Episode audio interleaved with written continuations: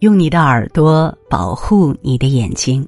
大家好，这里是听书三六九。今天和大家分享的文章是：和有温度的人在一起，就是最好的滋养。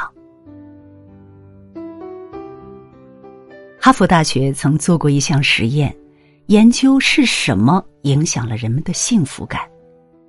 他们对一批年轻人进行了长达七十五年的追踪调查。分别记录了他们的出身、职业、家境等因素。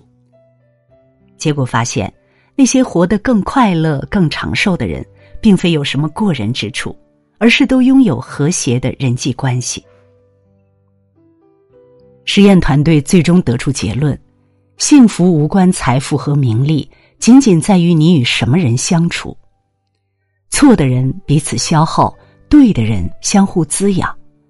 靠近消极阴暗的人，你也会焦躁不安，对生活产生一种无力感；和温暖的人在一起，才能积极向阳，抚平创伤，日子也会越过越有奔头。和有温度的人在一起，赶走阴郁。荀子说：“蓬生麻中，不服而直；白沙在涅，与之俱黑。”处在什么样的环境中，你就会变成什么样的人。网友周周分享了这样一个故事：公司里有一个很消极的大姐，常常唉声叹气，到处传播负能量。当同事分享了自己打折买的大牌衣服时，她吐槽那个品牌质量不好。同事升职时，大家都送上祝贺，她说：“没什么好高兴的，要干的活不是还多了吗？”有人结婚请吃喜糖，他又说：“现在结婚不重要，两口子过得长久那才叫本事。”不管别人说什么，哪怕是再高兴的事情，他也会浇上一盆冷水，让其他人的心情一下子变得沉重起来。心理学上把这种人称为“黑洞体”，同他们相处，你的能量也会被吸走，不自觉的陷入颓丧。而有些人。却像小太阳一样自带光芒，他们能给予你正向的反馈，认可你的价值，给你带来热情和能量。日本综艺《松子的观察》中有一个叫桔梗的女孩，刚开始糟糕透了。她非常自卑，觉得自己长得不好看，就常常躲在家里，避免和别人交流。缺乏正常的社交，让她愈发犹豫，总是一副闷闷不乐的样子。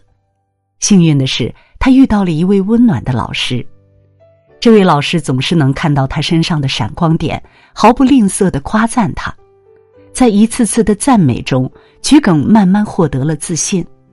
他从一个腼腆、自卑、说话都不敢直视对方眼睛的女孩，变得阳光开朗起来。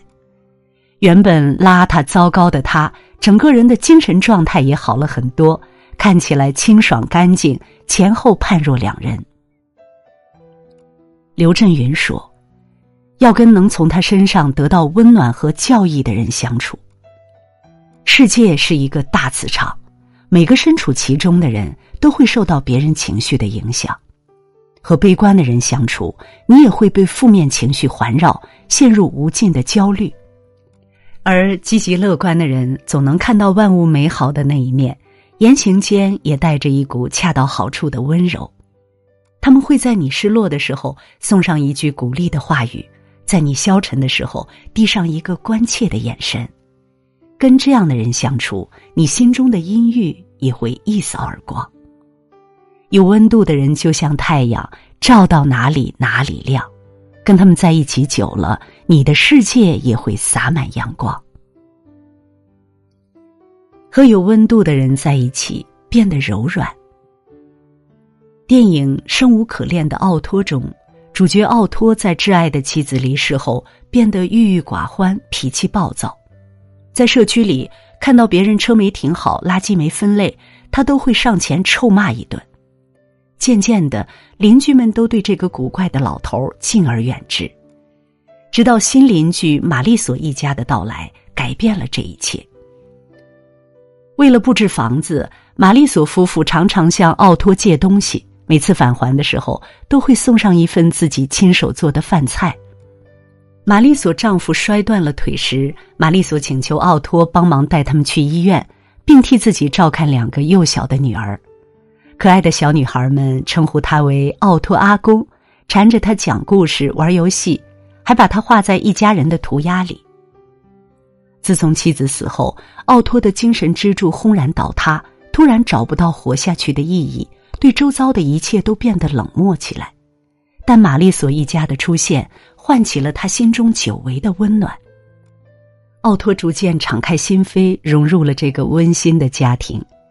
他成了玛丽索家的常客，和他们一起吃饭、旅行，度过每个重要的节日。他也不再带着满腔怒火生活，也开始对周围人温暖起来。他不仅帮社区居民修理家具，还收留了无家可归的学生。没过多久，就受到了所有邻居的喜爱。和有温度的人在一起，再冰冷坚硬的心也会慢慢开始融化，变得柔软起来。人这一生会经历许多不幸的事情，或是亲人离世，或是爱侣别离，或是疾病缠身，或是工作失意。每一件事都会让我们陷入崩溃的边缘。为了保护破碎的自己，我们也曾在心里筑起一道城墙，把他人拒之门外。但总有些人的出现，会卸下你心中的防备，给你带来温暖。他们会把你放在心上。邀请你进入他们的世界，弥补你内心缺失的部分。他们会用爱捂热你，滋养你，让你冰冷沉寂的心灵再次活跃起来。和有温度的人在一起，感受到了被爱的滋味，你也会变得越发温和柔软，对这个世界重新充满善意。和有温度的人在一起，点燃激情。高尔基说：“太阳是幸福的，因为它光芒四照；海也是幸福的，因为它反射着太阳欢乐的光芒。与温暖的人相处，自己也会散发着幸福的光芒。”在书里看到河南女作家全菊仙的故事。全菊仙原本是一位普通的农村女孩，十七岁时掉进了深井，造成高位截瘫。